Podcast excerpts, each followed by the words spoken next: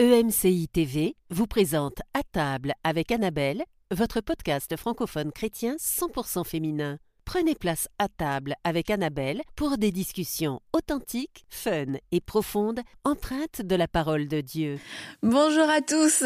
Alors aujourd'hui, on a parlé de guérison et euh, quand on parle de guérison, il y a énormément de, choses à dire et on a reçu notre invitée euh, Nicole qui a reçu une grève du cœur et une des choses qui m'a énormément marqué dans son témoignage, c'est de comment elle s'attendait à ce que Dieu le fasse et comment Dieu l'a fait. Et euh, quand on parle de guérison, ben on peut garder nos yeux fixés sur la guérison. Je veux être guéri, je veux être guéri, ce qui est une bonne chose parce que on va se nourrir dans la foi, on va pouvoir euh, aller chercher les promesses, etc. Puis de dire Seigneur, je veux être guéri, mais on doit et je crois que je je suis guéri, je crois que cette guérison va se manifester dans mon corps. Mais c'est important aussi qu'on puisse s'arrêter un instant, s'arrêter un instant aujourd'hui pour se dire mais est-ce que dans cette euh, dans mon attitude de foi, de guérison, est-ce que j'ai pas ajouté des choses personnelles? Est-ce que j'ai aussi la foi pour le comment? Est-ce que j'ai la foi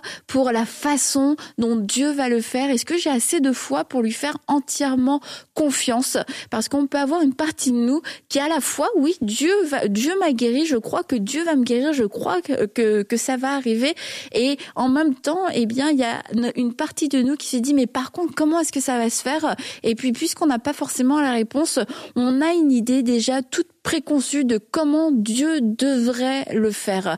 Et le problème quand on est dans cette attitude-là, c'est qu'on peut passer à côté, euh, on peut passer à côté de ce que Dieu est en train de faire. On peut passer à côté du chemin de notre guérison parce que on est sur notre propre chemin. Et Dieu guérit et Dieu a sa façon aussi de guérir. Et quand on voit les évangiles, mais on voit toute une diversité de guérisons et le, le, le résultat final est le même. Les gens sont guéris, mais le, le comment, ce qui s'est passé avant, franchement, il y a un peu de tout. Il y a la boue, il y a la femme à la perte de sang qui touche le vêtement de Jésus, il y a ceux euh, pour qui Jésus prie, euh, bah, il y a des gens chez qui Jésus va, il y a des gens que Jésus interpelle, il y a des gens qui interpellent Jésus. Donc on voit qu'en fait, chaque histoire est différente. Et lorsque on veut vivre cette guérison, eh bien c'est important aussi de laisser euh, Dieu l'écrire du début à la fin, d'écrire le chemin de la guérison jusqu'à la guérison complète qui se manifeste dans notre corps. Et c'est quelque chose que euh, Nicole, avec qui on a été aujourd'hui dans à table avec Annabelle, a pu vivre et a pu nous raconter. Alors bah écoutez, euh, je pense qu'on va se retrouver à table pour pouvoir entendre toute son histoire.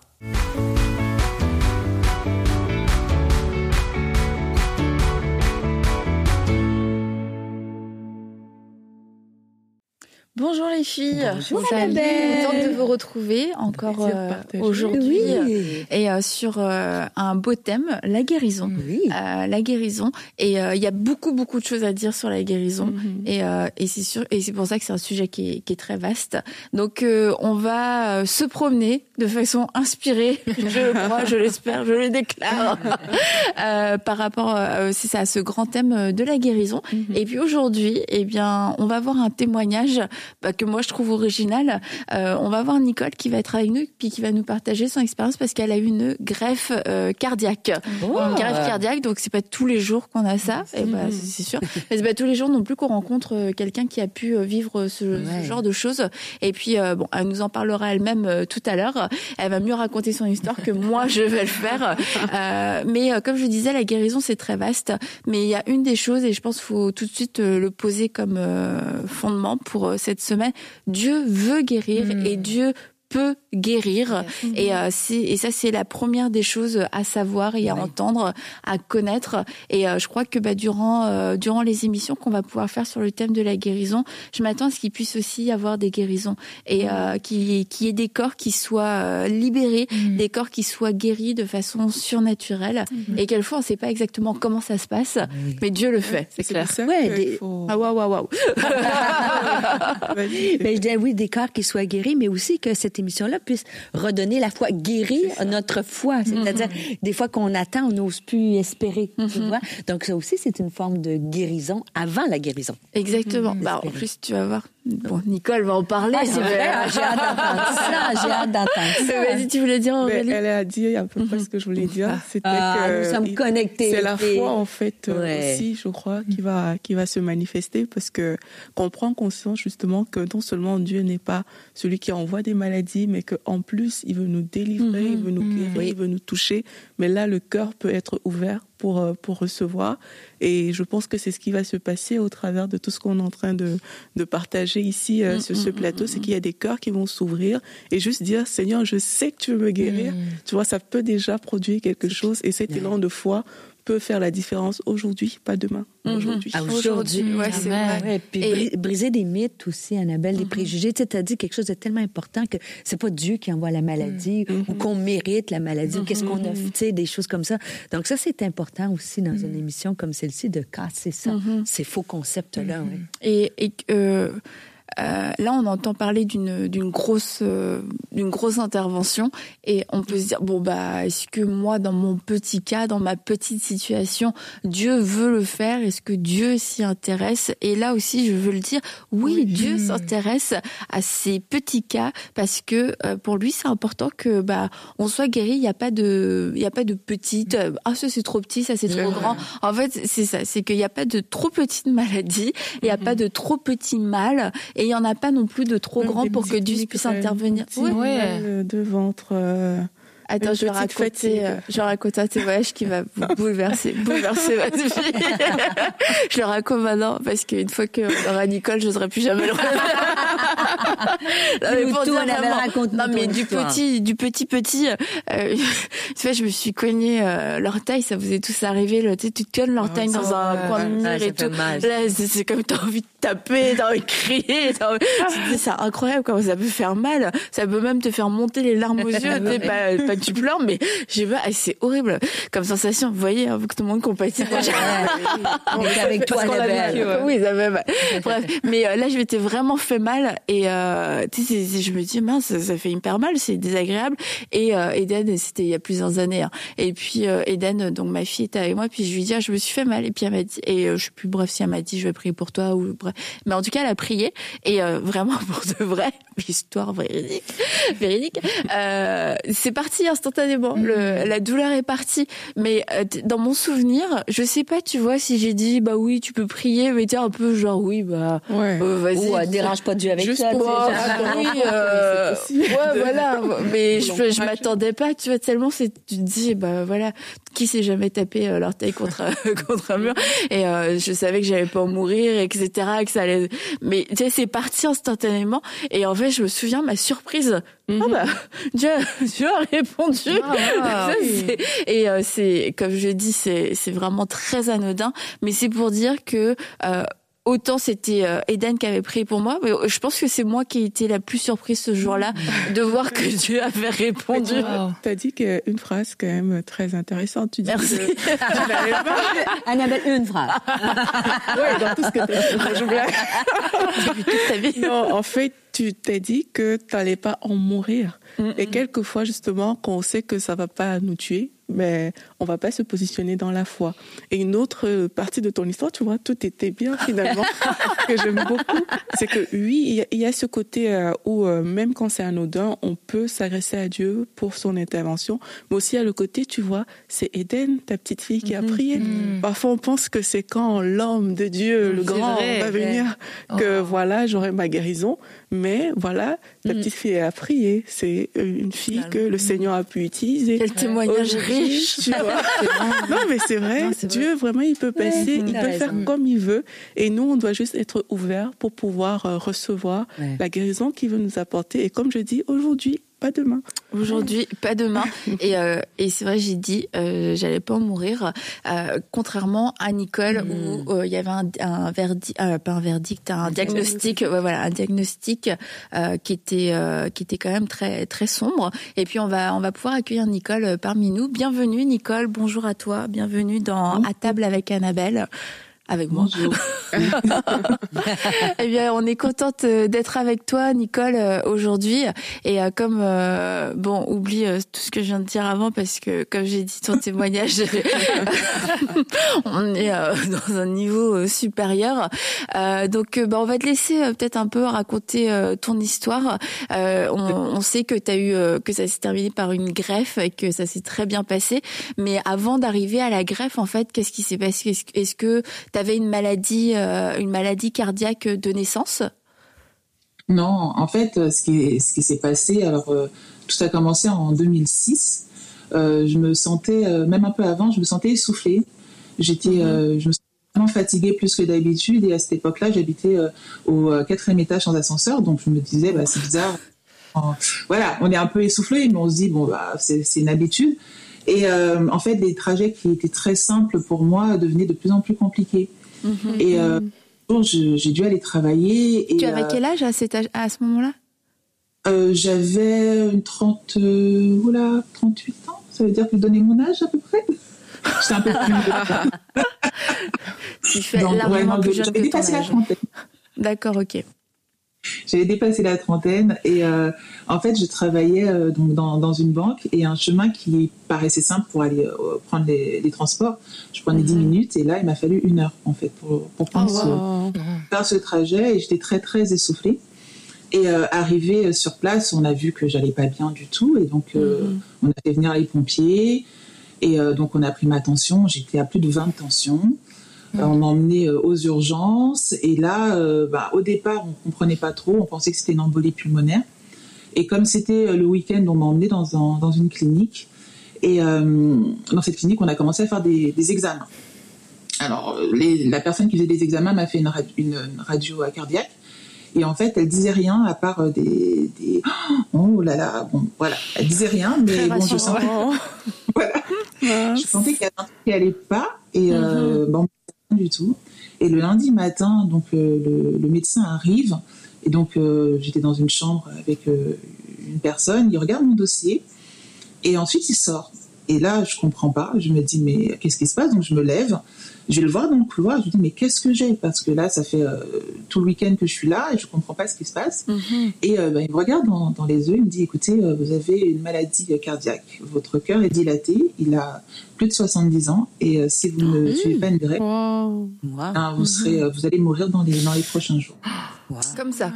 Eh ben. Comme ça, dans le couloir. comment dire que j'étais, j'étais stomaquée. Franchement, je ne comprenais pas ce qui se passait parce que j'avais jamais été vraiment malade. En tout cas, ce genre de hmm. choses, non. Et dans ma famille, on connaissait pas ça non plus. Donc, il n'y avait euh, pas d'antécédents dans ta famille? Personne qui avait des problèmes Non, en fait, mon père était décédé trois ans avant. Euh, lui, il avait fait un AVC. Ok. Donc hmm. euh, voilà, mais en gros, maladie cardiaque, non, on n'en avait pas dans la famille. Hmm. Donc moi, j'entends ça. alors, il faut savoir que j'étais déjà en Christ à, cette époque-là, parce que justement moi te poser la question. Ouais, j'avais accepté Jésus très jeune, donc voilà, moi je j'entends un diagnostic comme ça, je me dis euh, non, la maladie fait pas partie de ma vie, non, je ne veux pas. Et donc j'appelle ma mère et je lui dis, je lui donne le diagnostic et, euh, et je lui dis moi je veux sortir, euh, je, ne veux pas entendre parler de ça, je veux sortir. Et donc je suis sortie contre mhm. avis médical. Et, ok. Voilà. et donc après, après il t'a dit, il te dit dans le couloir, ok, vous avez un cœur de 70 ans, euh, mhm. vous allez, euh, en gros, euh, si si vous faites rien ou s'il se passe rien, vous avez très peu de temps à vivre, et toi tu décides, je sors de l'hôpital. Dit comme ça, oui. C'est ça.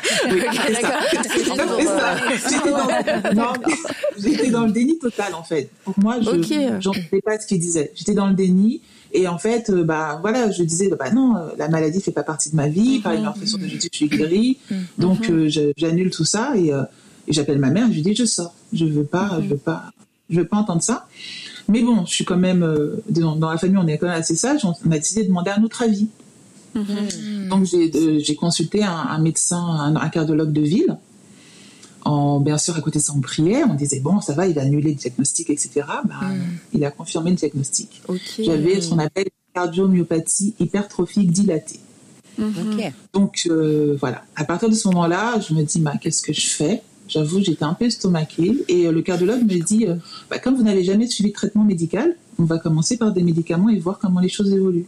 Donc, j'ai OK pas de souci. Et le traitement, eh ben, il était progressif. On prenait de plus en plus de médicaments, mais on voyait que le cœur réagissait bien. Et je recommençais à reprendre mon souffle. Je recommençais à mmh. avoir une vie normale. Et donc, je me suis dit, bah, super, ben, on va mmh. continuer avec les médicaments.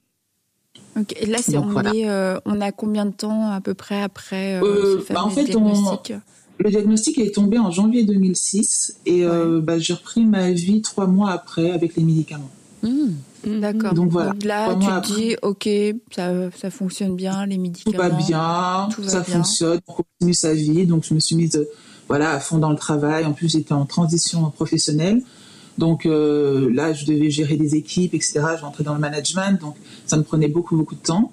Et j'avais pas d'autre chose à penser. Donc pendant à peu près 5-6 ans, j'ai suivi le traitement médical. Ah, ok, je suis venue, euh, ouais, ouais. Je suis venue euh, donc voilà vivre euh, notamment un an à Montréal. Tout se passait mhm. bien. Et en fait, pour moi, bah, j'étais plus malade. En gros, les médicaments faisaient leur travail et donc, bah, voilà, je continuais ma vie. Mhm. Il y a eu quand même eu un petit épisode où je me suis retrouvée très très essoufflée. Et on m'a dû m'hospitaliser, c'était la veille de mes vacances, j'étais pas contente du tout. et en fait, mal quand même.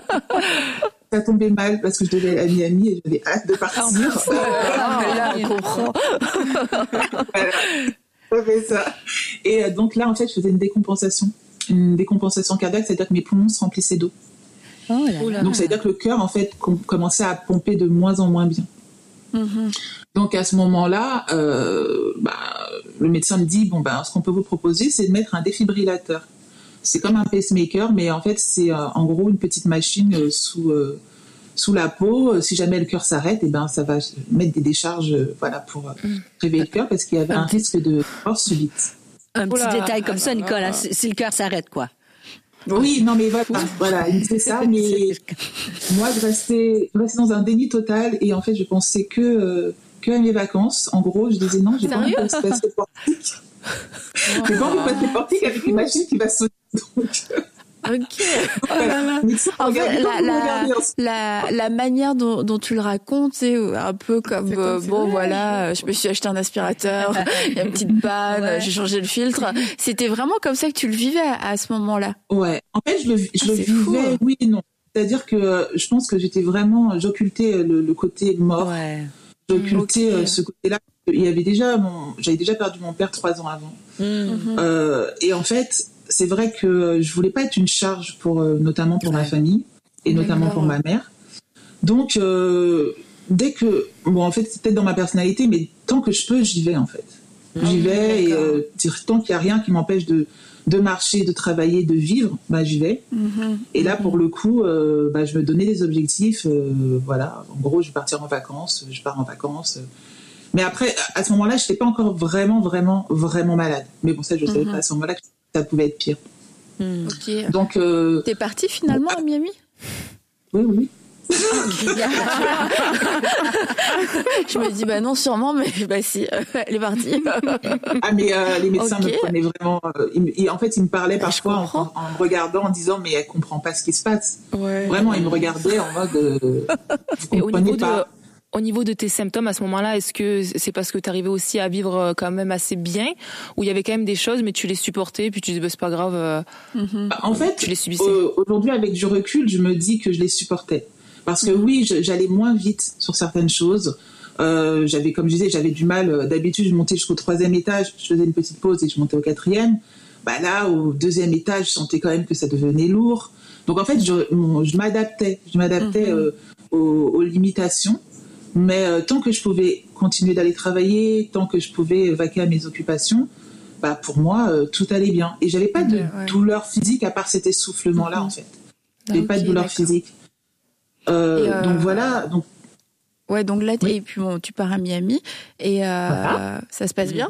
Ça se passe bien, ça se passe très bien. en plus là, c'est ça te conforte, c'est super. J'ai réussi à sauver les vacances. J'ai bien fait de pas les écouter.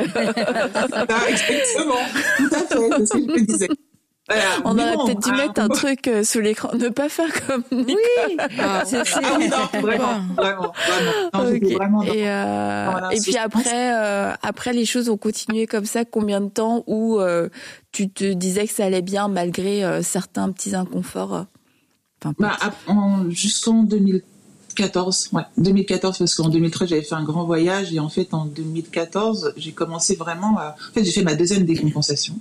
Ils l'ont fait. Et là, mis le, pacemaker, Nicole, tu l'avais eu, le pacemaker, le défibrillateur, ouais j'ai refusé, je voulais pas.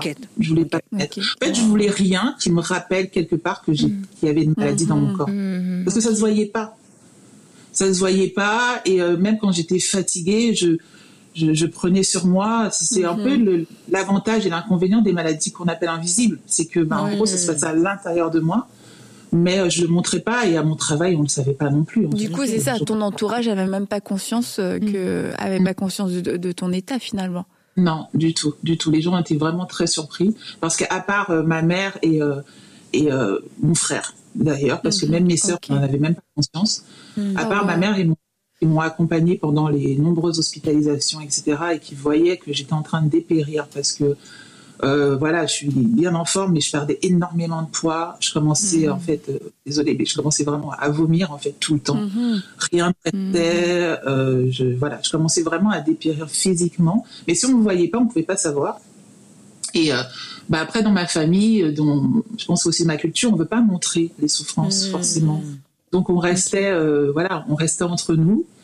Et bon, ma mère avait sa foi, mais moi, je commençais à me poser des questions par rapport à ça je me disais, mais qu'est-ce que j'ai fait de mal en fait? Qu'est-ce que j'ai fait de hmm. mal, le Seigneur, par rapport à ça? Parce que j'étais entre guillemets, euh, on va dire, une bonne chrétienne euh, qui va à l'église, euh, qui prie, qui voilà, qui applique les choses, on va dire un peu à la lettre.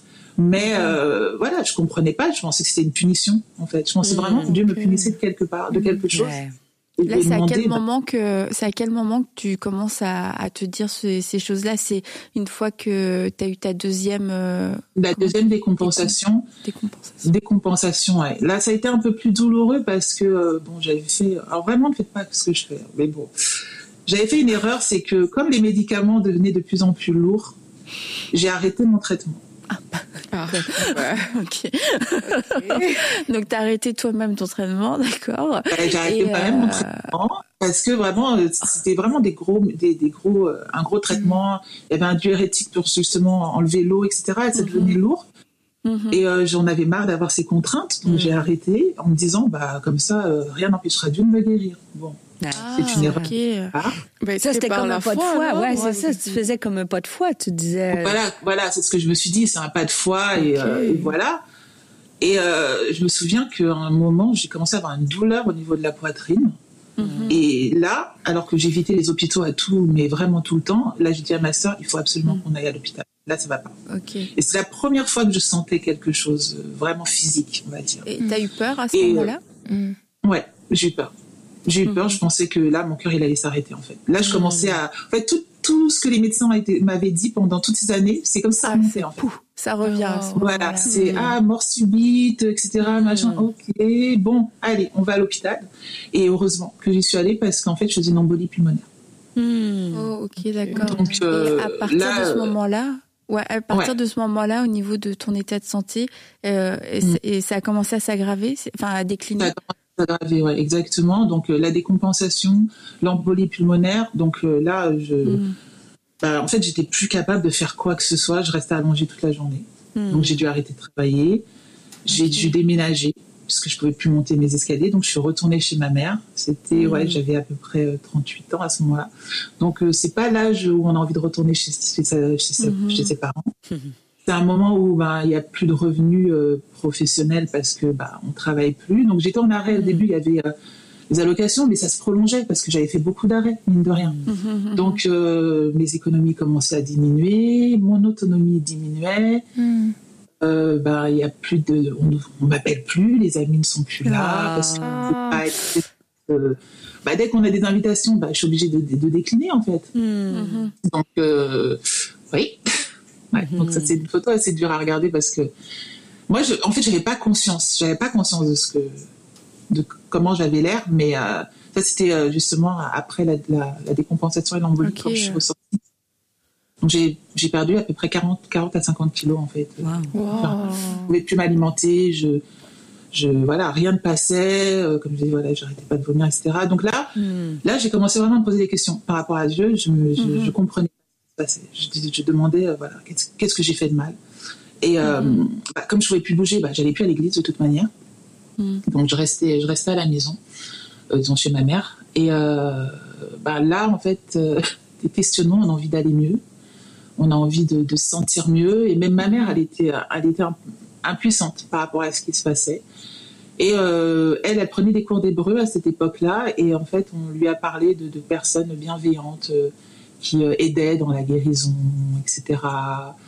Et elle m'a dit, bah, allons-y. Et au début, j'étais un peu réfractaire. Je dis, non, j'ai pas trop envie. Dieu va me guérir. voilà. Pour moi, en fait, Dieu devait me guérir. Je devais me réveiller un matin en me disant, bah voilà, tout est fini, je me sens. Mm.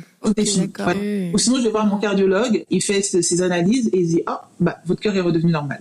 Moi, c'était comme ça que je voyais la guérison. Euh, ok, tu avais euh, un, scénario, un schéma, voilà, ça va se exactement, passer comme ça. Un schéma euh, clair et net. Voilà, c'est comme ça et pas autrement. Et donc, euh, bah, au fur et à mesure.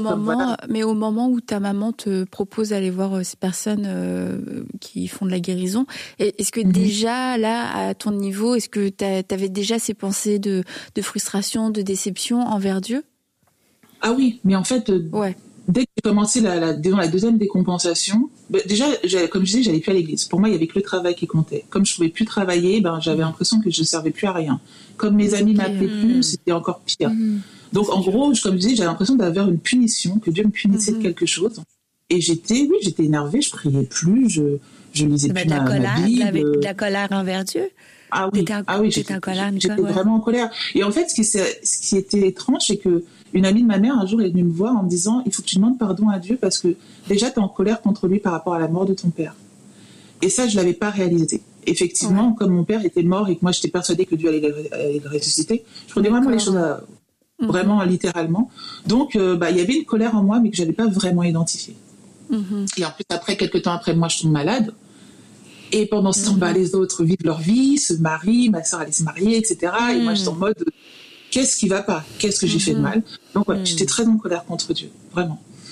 Donc euh, quand on me propose ça, voilà, d'aller voir ces personnes qui font de la, guérison, ben, je me dis ok, on va y aller, on va voir. Et euh, bah, j'ai commencé à, faire appel à des magnétiseurs, euh, à des à des personnes qui bah, qui aidaient à guérir en fait, tout simplement. Et tu penses que c'est tu penses que c'est le désespoir qui t'a poussé vers là ou c'est ah plus ton sentiment de colère vers Dieu Bah écoute, ça marche pas avec toi, je vais aller voir ailleurs? Bah, en fait, j'étais prête à tout pour aller bien. Vraiment ce côté et en gros, bah quand je priais, ça fonctionnait pas pour moi, mhm. ça fonctionnait pas. Donc je me suis dit ben une solution. On va voilà, on va trouver autre chose et on va essayer d'aller bien parce que voilà ça fait quelque chose?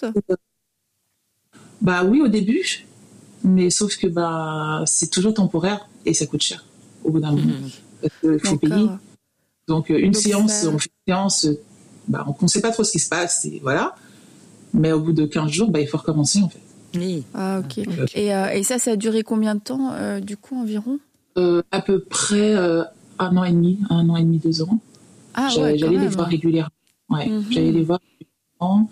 Et euh, je voyais pas ce que je faisais. Pour moi, je voyais pas ce que je faisais de mal parce que ces personnes parlaient de Dieu. Ils ne parlaient pas de Jésus, mais ils mhm. parlaient de Dieu. Mhm. Et, euh, et, à ce moment-là, physiquement, tu, euh, je veux dire, tu vois un petit peu des mieux, mais dans ton état général, est-ce que tu reprends des forces ou est-ce que tu continues de dépérir? Au début, j'ai un regain d'énergie. Je me sens mhm. à nouveau bien.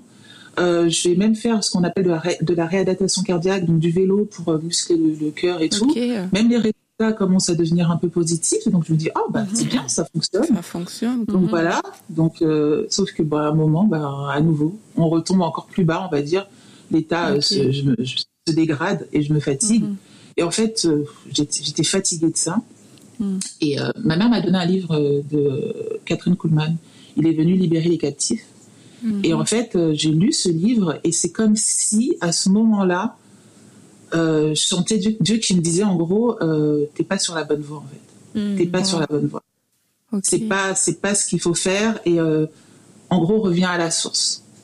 Reviens à la source. Et j'étais en mode, c'est quoi la source? Et en fait, il m'a dit, bah, c'est ma parole, simplement. Mhm. Et j'avoue que euh, là, ça m'a fait bizarre parce que je crois que c'était une des premières fois que j'entendais vraiment Dieu me parler déjà. Ah ouais. J'avais pas de, de, relation vraiment avec lui. Comme je dis, voilà, j'allais à l'église, mais euh, je suivais le mouvement avec ma mère, euh, voilà. mais j'étais impliquée hein, quand même. Hein. Mais là, j'ai vraiment. Je, t'interromps deux secondes parce que tu parles de l'église. Est-ce que, juste avant d'aller voir euh, euh, magnétiseur et tout ça, tu avais comme demandé de la prière à l'église? Est-ce que c'était une initiative que tu avais prise quand même, euh, plutôt que de vivre tes choses seule, d'aller quand même à l'église pour prier pour toi, qu'on prie pour toi? Oui, oui, oui. J'ai demandé à ce qu'on prie pour moi. À cette époque, j'étais impliquée dans une grande église. Et bah, en fait, on a prié pour moi une fois, on a prié pour moi deux fois, trois fois, et ensuite on m'a demandé si j'avais pas un péché qui faisait que j'étais pas hmm. guérie. Mm-hmm. Et là, euh, bah, en fait, ça m'a blessée. Ça m'a mm-hmm. blessée. Parce que c'est j'étais vraiment impliquée et euh, en gros, j'ai dit, bon, bah, on va laisser tomber. On va laisser mm-hmm. tomber et ça sert à rien. Et euh, bah, à cette époque, c'était marrant parce que c'est même qui est devenu mon église, on va dire. Parce que j'écoutais les, les, prédications. Je ne pouvais pas bouger de toute façon. J'étais dans mon lit et j'écoutais. Et, euh, et, du coup, donc, tu lis le livre de Catherine Kuhlmann euh, et ça t'ouvre les yeux. Euh, tu écoutes ah les émissions aussi euh, de MCI. Et euh, qu'est-ce mm. qui, est-ce que physiquement, est-ce que ça change quelque chose ou pas vraiment à ce moment-là? Non, au contraire. vraiment, j'ai une fatigue chronique. Je, le moindre mouvement est vraiment très, très, très difficile. vraiment, pour donner un exemple, on m'avait, on m'avait donné une la théorie de la cuillère. En gros, une personne qui a une maladie chronique, elle a 9 cuillères dans la journée et en fait, elle doit choisir ce qu'elle doit faire. Donc, même prendre une douche, ça pouvait me prendre 3 cuillères, donc quasiment un tiers de mes forces de la journée. Hmm. Euh, impossible de regarder la télé parce que ça m'épuisait. Impossible hmm. d'être au téléphone. Euh, même regarder une prédication, ça me prenait énormément d'efforts en fait. Hmm. Je, je, restais au lit toute la journée et euh, à un moment, j'ai aussi euh, bah, mes organes qui commençaient à dépérir, donc j'ai commencé à avoir de l'arthrose, de l'arthrite. Mhm. Donc là, c'était la douleur qui se rajoutait. Ah. Euh, comme je ne pouvais plus marcher, c'était une chaise de bureau pour pouvoir me déplacer. C'était, euh, ouais, non, ça devenait difficile en fait.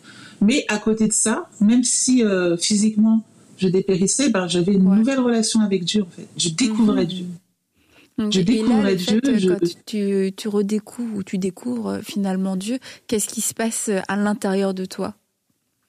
Bah, En fait, déjà, je me suis rendu compte que c'était pas lui l'auteur de la maladie. Mhm. Et moi, j'étais tellement persuadée que c'était lui qui me, lui qui me punissait, alors que pas du tout en fait, pas du tout.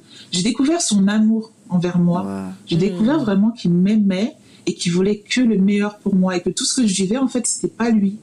Et ça, ça m'a fait énormément de bien parce que déjà dans ma vie de tous les jours, j'ai envie de dire que je me sentais pas aimée forcément. Je me sentais pas, euh, voilà, j'étais mal dans ma peau, etc. Mm-hmm. J'étais persuadée que mes parents m'aimaient pas. Bon, moi, j'ai beaucoup d'imagination, donc euh, à force, mm-hmm. euh, voilà. Mais de savoir que Dieu m'aimait, qu'il m'avait choisi, que c'était pas une erreur et que c'était pas lui qui me punissait, ben en fait, ça, ça m'a fait énormément de bien. Vraiment, je, je peux pas trop décrire, mais voilà, je me sentais aimée. Voilà. Est-ce qu'on peut dire est-ce qu'on peut dire qu'au final euh, Dieu avait guéri ton cœur à ce moment-là? Bah là, à ce moment-là, il était en train de guérir mon cœur. Mais je m'en rendais pas vraiment compte. Mais il était en train de, de, guérir le mal-être qui était à l'intérieur de moi. Parce que euh, bah, à la fois c'est très beau, en même temps c'est paradoxal parce que tu dis ton cœur, ouais, elle a l'air d'être ton cœur, ton cœur physique dépérit, mais euh, ton cœur spirituel est en train de, vie, de, de, reprendre mm-hmm. vie. Et euh, ça t'a pas déstabilisé? Bah, en fait, pas vraiment parce que en, bah, je suis arrivée à un point où rester avec Dieu c'était limite mon objectif. Je passais que du temps avec Dieu en fait. Et euh, j'étais prête à tout accepter. Bah, comme je disais, j'étais prête à, à, mourir pour Dieu parce que je me nourrissais de cet amour. Je me nourrissais de cet amour et je pense que les gens, euh, même autour de moi, pensaient que j'étais peut-être un peu folle parce que je me plaignais plus. Ben, le désespoir peut-être. Les gens, mhm. les gens pensaient peut-être que oh, parce que tu pensais que, allais, euh, que ça allait finir, tu avais besoin de t'accrocher à quelque chose et que cette chose, peut-être, c'était Dieu. Ouais. C'est vrai que j'ai eu des amis qui m'ont qui m'ont dit ça. En gros, tu te rapproches de Dieu parce que tu sais que c'est la mhm. fin. Euh, mais moi, je ne me rapprochais pas de Dieu parce que c'était la fin. C'est parce que, euh, en fait, je découvrais cet amour pour moi mhm. euh, et, ça me faisait du bien. Et je passais du temps avec lui et il me parlait. Et même à, travers des songes, je voyais que bah, je grandissais spirituellement dans, mhm. dans, dans, dans, mes rêves. Mais bon, quand je me réveillais, c'était pas du tout ça en fait. C'était pas du tout ça. C'est vrai que il y avait ces, deux côtés, mais euh, bah, je passais mon, j'ai envie de dire, tout mon temps dans le côté spirituel, c'est ce qui me faisait du bien.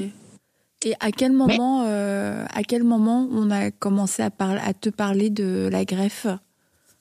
Bah justement, en, octobre 2018, je suis rentrée à l'hôpital parce que, bah, comme je disais, j'avais de l'arthrose, de l'arthrite, ça n'allait pas. Donc moi, j'y allais parce que j'avais du mal, euh, j'avais très mal à la hanche, en fait. Mhm. Donc je rentre à l'hôpital et on me dit, euh, bah, en fait, non, c'est pas la hanche, ce sont vos organes qui sont en train de dépérir. Et euh, vous faites un, alors je me rappelle plus du choc exactement, mais en gros, mes, mes médicaments ne fonctionnent plus vraiment, en fait. Donc là, on me, on m'a mise sous de, dopamine, on m'a mis euh, vraiment plein, plein de, médicaments, on m'a branché, on va dire, à plein de machines et on m'a mis au soin intensif. Hmm. Et là, on m'a dit, écoutez, là, la seule solution, c'est vraiment la greffe parce que euh, il vous reste plus beaucoup de jours et si vous n'acceptez pas la greffe, ben, en gros, euh, vous allez mourir. Hmm. Et moi, j'étais encore en, non, non, je vais y arriver, Dieu va réussir à me guérir, etc. Et je me souviens avoir dit à ma mère, si Dieu faisait la greffe, pour moi, c'est un échec. Mmh. Oh, un échec. Parce que pour moi c'est drôle parce que tout à l'heure tu dis euh, tu vois moi j'étais prête à mourir à mourir pour Dieu. et puis finalement mais prête à vivre pour Dieu un peu moins finalement. Ouais voilà. Bah, on, est toujours prête à mourir mais après quand on, te met la mort devant les yeux euh... ouais. Ouais c'est ouais, mais euh, non j'étais en mode non mais j'ai arrivé je vais arriver etc non, même là même euh, là quand t'es à l'hôpital et que c'est mmh. c'est physiquement t'es au plus bas euh, même à ce moment-là, tu considères pas la greffe. Non. C'est simple. Il y a eu un pasteur qui est venu prier pour moi et qui a dit euh, si tu veux te guérir de cette manière-là et que tu refuses, tu l'empêches d'agir. Et j'ai demandé à ce qu'il sorte de là. Ah ouais. Oh, Mais t'avais quand même, euh, t'étais, t'avais un d'énergie quand même. c'est fou comment on a des idées Son raisonnement était fort. Tu sais comment on veut que Dieu agisse à notre façon. C'est fou quand même. Ça. Mais c'est pas euh, mal intentionné, tu vois, c'est que tu avais une façon de voir les choses. Oui, bah en plus surtout le côté miracle, on pense souvent que c'est instantané, que voilà, ça va se passer comme ça, on va se réveiller un matin et tout ira bien. Et donc moi, je pensais pas qu'une greffe pouvait être euh, voilà un moyen que Dieu pouvait utiliser, sauf qu'à bah, un moment, euh, bah, il a fallu écouter les médecins. Donc j'ai su, j'ai changé d'hôpital pour le coup, parce que même par rapport aux hôpitaux, j'avais beaucoup de méfiance. Et euh, je suis arrivée dans un hôpital et là, c'est comme si euh, c'était là que je devais être en fait. Mm. C'était euh, bon, déjà c'était une aile toute neuve, tout bien et tout. Et donc j'ai été bien reçue. On a bien reçu ma famille pour expliquer ce qui allait se passer. Et à un moment, on a, on a essayé de reprendre un médicament pour voir un peu comment ça allait se, dérouler. Et là, j'ai fait un choc cardiogénique. Mm. C'est-à-dire que mon corps ne réagissait plus à aucun médicament. Et en gros, il fallait absolument que je que j'accepte la greffe déjà et en plus qu'on me mette sous une machine qu'on appelle l'ECMO, donc c'est euh, de l'assistance euh, euh, cardiaque pour aider mon cœur à, battre parce que là c'était c'était la fin. Donc je me suis entendu dire parce que moi-même je pense que là j'étais vraiment très fatiguée quand ils m'ont dit est-ce que vous voulez le faire? Et je me suis entendu dire on y va mais sincèrement c'était pas c'était pas vraiment la volonté de mon cœur on va dire à ce moment-là. Hmm. Et je me suis réveillée, donc euh, voilà. Donc là, es, là sur cette photo, t'es es où En fait, c'était euh, à ce moment-là? Je suis en, réanimation de l'hôpital. Donc euh, là, la machine devant le lit, c'est ce qu'on appelle l'ECMO. En fait, j'avais euh, la circulation du sang qui sortait de, mon, de mes jambes et qui allait dans cette machine pour justement purifier le, purifier le sang et revenir de l'autre côté et pour aider mon cœur euh, à. Ok, là ton sang, on sort ton sang pour et puis on le purifie et on le ré, on le réinjecte. De l'autre côté, voilà. Et plein de plein de médicaments à côté. Euh, je peux pas, j'ai pas le droit de bouger les jambes et euh, j'attends un cœur. Et en gros, euh, j'ai une dizaine de jours pour recevoir ce cœur par rapport à l'état dans lequel. Ok. Mais est-ce qu'à ce moment-là, tu te dis, je euh, je peux prier pour avoir un cœur. Euh, Dieu peut le faire. Euh, t'es comme t'étais dans la foi pour un, mm. nouveau mm. cœur, une guérison, euh, ou tu vas au labo, etc. C'est terminé. Mais est-ce que là, tu te dis, là aussi, je peux avoir la foi pour un nouveau cœur?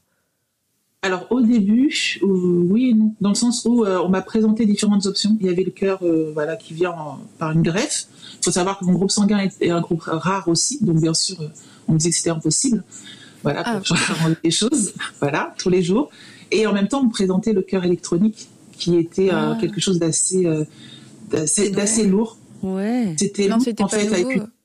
Non, c'était pas nouveau, mais c'était euh, en gros une machine qu'on transporte. Et en gros, si je choisis cette option, on était arrivé à cette option-là, je pouvais pas recevoir de cœur avant quasiment six mois, un an, en fait. D'accord. Donc ça voulait dire être totalement dépendant, avoir une batterie sur soi, etc. Mais en fait, j'étais arrivée à un point où j'ai dit Seigneur, ta volonté. Ah. Ah Si oui. tu veux que j'ai un Ouais. cœur, si tu veux que j'ai un cœur mécanique, si tu veux que je parte, en fait, en gros, ta volonté. Là, j'avais vraiment lâché prise. Mm. Là, pour le coup, je cherchais plus à me battre, je cherchais plus à, à trouver euh, une X ou Y solution. Et euh, bah, en fait, moi, je disais au revoir aux gens de ma famille. En gros, euh, Mm. disait une dizaine de jours, tous les, tous les matins, on venait me voir en me disant que c'était impossible. Donc moi, comme il y avait cette réconciliation avec Dieu, bah, je disais, bah, moi, c'est le Dieu de l'impossible. Donc euh, jusqu'au bout, tout est possible en fait. Tant que je suis encore en vie, tout est possible. Mais en même temps, je disais au revoir. Je me préparais, je disais euh, Mhm. à ma famille, bah, en fait, moi, je sais où je vais. Bon, je vais vous manquer, mais après, euh, Mm. après voilà quoi. Mais moi, j'étais vraiment prête à partir. Ok. Ouais. Et, euh, Et, quand euh, tu dis euh, tout le monde, il te disait c'est impossible. excuse, parce Ouais. que je comprends pas super bien. Parce qu'il te propose quelque chose, mais ils te disent que c'est impossible. Alors non, ce qui était impossible, c'était de recevoir le cœur à temps. Parce que la machine ah, que j'ai ok. la machine ou- que- qui m'aidait, en fait, il y a une durée de vie assez limitée, dans le sens où ben, le sang ne circule pas dans les jambes, donc on peut être amputé, euh, amputé des jambes. Donc, euh, et j'ai connu quelques personnes qui ont été amputées justement. Mm. Et euh, donc euh, il- voilà, c'est limité, on peut pas le garder à vitam aeternam en fait. Hmm. Et en gros, il y avait, j'avais une dizaine de jours pour recevoir le cœur. Un donneur compatible, c'est ça. donneur C'est ça, dans est les compatible, 10 jours, compatible, c'était ouais. ça. Il disait c'est impossible que dans les 10 jours, Dans on les- dans une les délais. un cœur, un etc. sanguin. Ok, Ouais. avec Ouais. ton groupe sanguin. Ok, et du coup Ouais. là, tu, tu lâches prise, tu Ouais. es prête à. Lâche prise, vraiment, je dis quelle que soit ta volonté, Seigneur. Et euh, un, un soir, euh, après, voilà, après les visites, je dis Seigneur, voilà, les cieux sont ouverts, c'est ta parole qui Mm. le dit. Les anges montent et descendent, donc euh, bah, que un ange monte euh, chercher mon cœur, tout simplement. Et euh, quelques heures après cette prière, vraiment une prière d'enfant, parce que de toute façon, je pouvais même pas parler, j'étais Mhm. voilà, Mm. une prière d'enfant. Et quelques heures après, on me réveille et on me dit, euh, on a un cœur compatible pour vous. Waouh, waouh, waouh.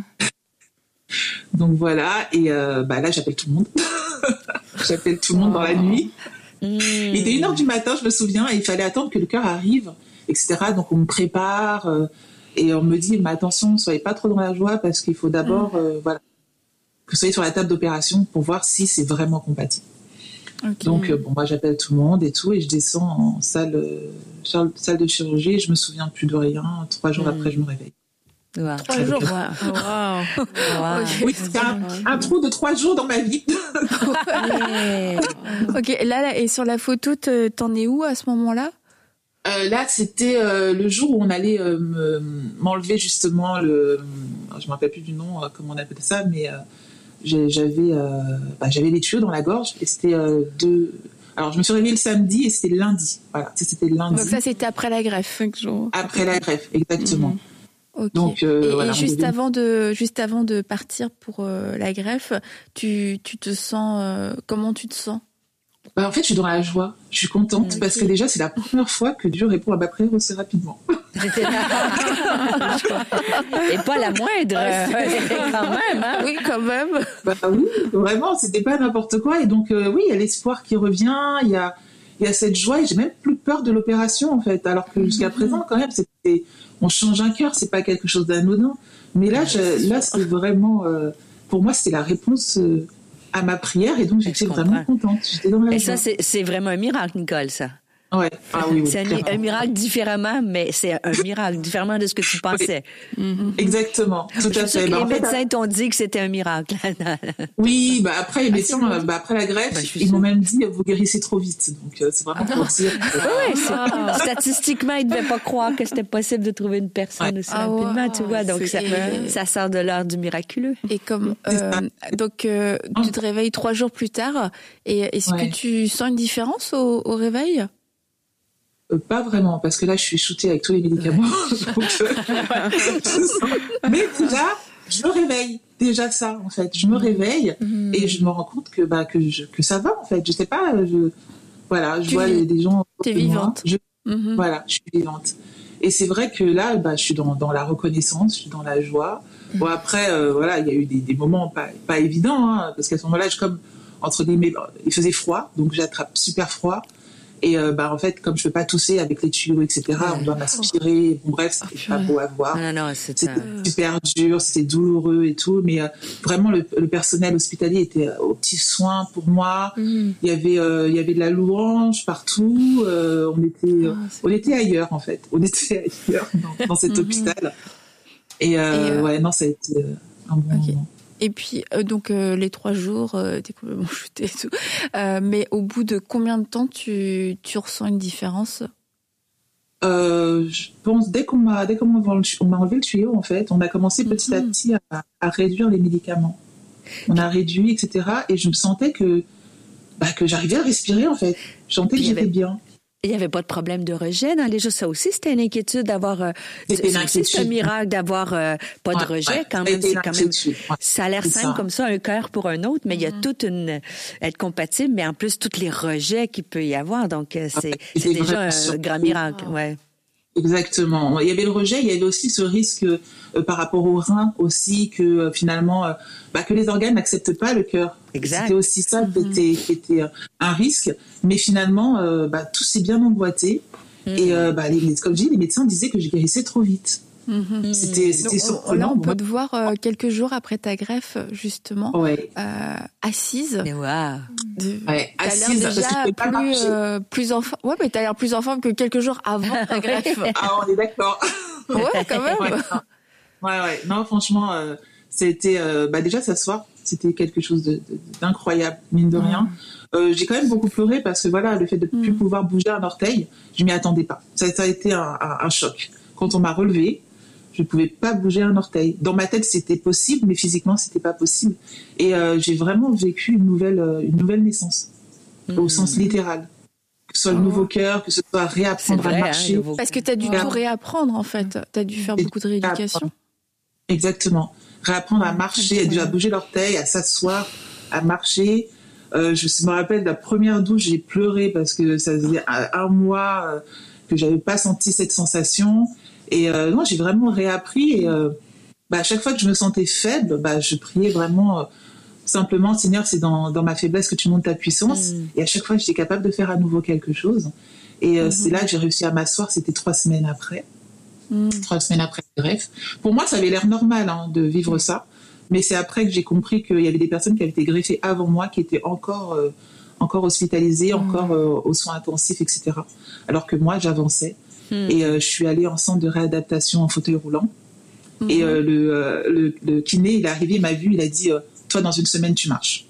Ah dit, ouais. Oh waouh Là, tu l'as Et là, tu euh, l'as cru. fait, euh, j'ai fait mes exercices. Voilà, j'ai fait mes exercices. euh, Je, c'était avec Dieu à chaque fois. Et euh, bah, au bout d'une semaine, j'ai réussi à, aller, à marcher jusqu'au jusqu'au Eh. réfectoire. Oh, Et j'étais Wow. magnifique. Tu vas, tu, tu vas nous tirer les larmes, là. Voilà, on a les larmes aux yeux ici, Nicole. Ah, wow. Ouais, Donc Ah ça, non, c'était c'est- combien de temps après la greffe, cette photo, devant le sapin? Alors ça, c'était mi-décembre. Je me suis fait greffer le 25 octobre. Euh, Ah, j'ai- ok. Le 25 C'est vraiment octobre. Et mi-décembre, eh ben, je marchais. Et j'étais vraiment Mm. contente. C'est fou. Et en Ouais. général, on dit qu'il faut combien de temps à peu près pour. euh, Enfin, Euh, bah, en fait, les normes? tous les cas sont différents, mais c'est vrai que euh, moi, j'ai connu des personnes qui étaient encore euh, ou en fauteuil roulant ou encore hospitalisées, alors que moi, euh, voilà, j'avais été greffée après eux. en fait. Mhm. Donc euh, le miracle, il était aussi là-dedans. hein. C'était, euh, Ouais. Et c'était incroyable, vraiment de. Mais j'en ai pleuré parce que euh, même se lever d'une chaise, c'était impossible pour moi au début. C'était impossible. Et là, de pouvoir marcher, le personnel me regardait en mode ah mais elle marche. Donc voilà.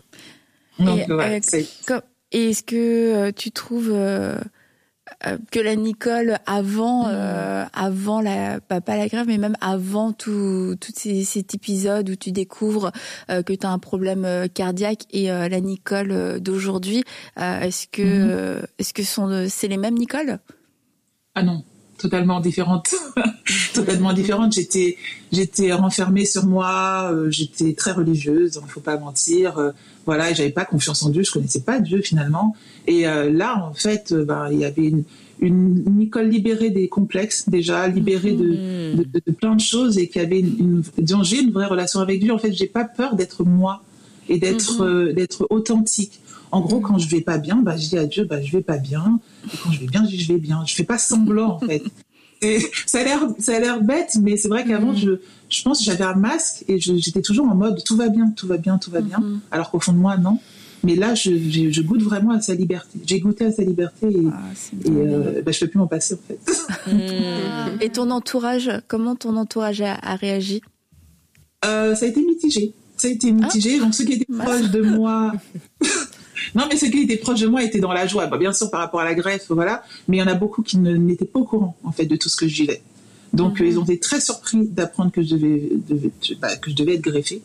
Et c'est surtout qu'après, ben, euh, j'ai osé dire ce que bah, j'étais moi, donc j'osais dire ce que je pensais.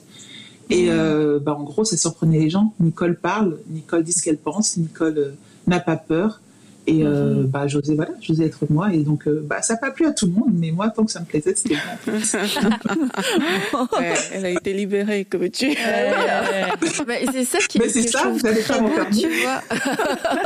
Là, c'est ça que, qui, est, qui est vraiment très beau dans, dans ton histoire, euh, c'est que bah on a un besoin qui est, qui est physique et quelquefois il est plus euh, palpable ou plus évident que notre besoin, euh, les besoins plus cachés, les besoins du cœur. Mais Dieu connaissait ton Oui. cœur, Dieu connaissait tes besoins, Nicole, et en guérissant, à la fois en te donnant une guérison physique, qu'il ait pu donner une, une guérison émotionnelle, une guérison spirituelle. Je trouve ça trop beau en fait quand tu penses à la bonté de Dieu. Tu te dis, je pensais que j'avais juste besoin d'une voiture. Bah en fait, tu vois, Dieu a vu que j'avais besoin de tellement d'autres Ouais. choses. Et, Et, même, euh, tu il vois, même par rapport à avant, parce que tu, Mhm. tu as posé la question à Nicole de est-ce que c'est les mêmes personnes? Mais tu vois qu'avant qu'elle ait tout ça, ben, elle avait une vie en fait. Ouais. Elle travaillait, elle vivait correctement. Mais là, le travail de Dieu était tellement fort Mhm. que même après, tu vois, elle dit, mais non, c'est deux personnes complètement différentes. Ouais. Donc euh, même dans cet état où elle était avant. Donc c'est là où on voit que Dieu est vraiment extraordinaire et comme tu dis que qu'il nous connaît, il connaît les détails que nous on ne connaît pas et il est là pour faire euh, cette différence là dans notre vie. Mhm. Mais ce qui était beau aussi, c'est de voir, en- en fait, on a l'impression, en tout cas, moi, ce qui m'a frappé, c'est le tournant, c'est le lâcher prise. Des fois, on dit quand on lâche prise, c'est difficile, c'est comme si on perd la foi ou on baisse les bras. Mais elle a lâché prise pour donner le contrôle à Dieu. Puis tu vois comment, après ça, c'est, elle a repris, elle a fait le contrôle quand elle s'est mise à marcher, à, à tout faire ces efforts-là. Donc, c'est beau, Nicole. Franchement, je trouve ça beau, euh, ton témoignage de dire, en fait, je lâche prise, mais je baisse pas les bras. Et des fois, quand on, on, on a l'impression que quand on, on lâche prise, c'est comme si on perd notre foi, c'est vrai. puis que Dieu, il pouvait pas nous guérir. Mais au contraire, lâcher prise, c'est remettre tout le contrôle à Dieu. Et, et Dieu sait que c'est encore plus puissant que nous. Et tu sais, moi, aussi nos scénarios. Oui. et- moi, je dis toujours, euh, ben, hein, j'ai des meilleures idées que celles de Dieu. Et je ris, sans blague. Nicole, elle, elle était peut-être Nicole d'accord dit, avec dit toi à oui avec moi. Nicole, on est deux dans mon club, n'est-ce pas? Bah, elle est plus dans le club. Nicole, t'es plus dans ce club. Mais là, tu me donnes une bonne leçon. Que, franchement, le scénario, Non, scénario de Dieu est ça, encore plus grand que leçon Mais moi, c'est tellement mon, mon Ouais. piège, des fois, de dire, je veux des choses. tu sais. Puis je suis déterminée, donc j'ai la foi pour ça. Mais Dieu dit, je peux le faire autrement aussi. On dirait tu sais. qu'on se cogne euh, Oui. face à un mur quand on est justement dans nos propres scénarios. Et au final, quand Nicole parlait, je, me ré- je réalisais que c'est vraiment un raisonnement qu'il faut renverser. Oui, tout à Lorsque fait. on n'arrive pas comme ça à lâcher prise, c'est de décider vraiment que je veux renverser cette chose-là pour tout donner à Dieu parce que la vie quelque part est continue et peut-être qu'on se rend pas compte, mais il faut pouvoir s'arrêter et dire mais non, Dieu il va faire, il est grand en fait, il est puissant, il va faire comme il entend, comme il pense et je me soumettre à ce que Dieu veut, pas à ce que je crois qu'il fera. C'est bon, ça, Nicole, t'as été libérée de ça. C'est, Ah oui. t'as renoncé. Maintenant, je, je laisse le contrôle. et euh, et euh, t'as écrit un livre après euh, suite, euh, Ah suite ouais. à tout ça pour euh, raconter ton ton histoire. Félicitations Bravo. d'avoir écrit ton livre.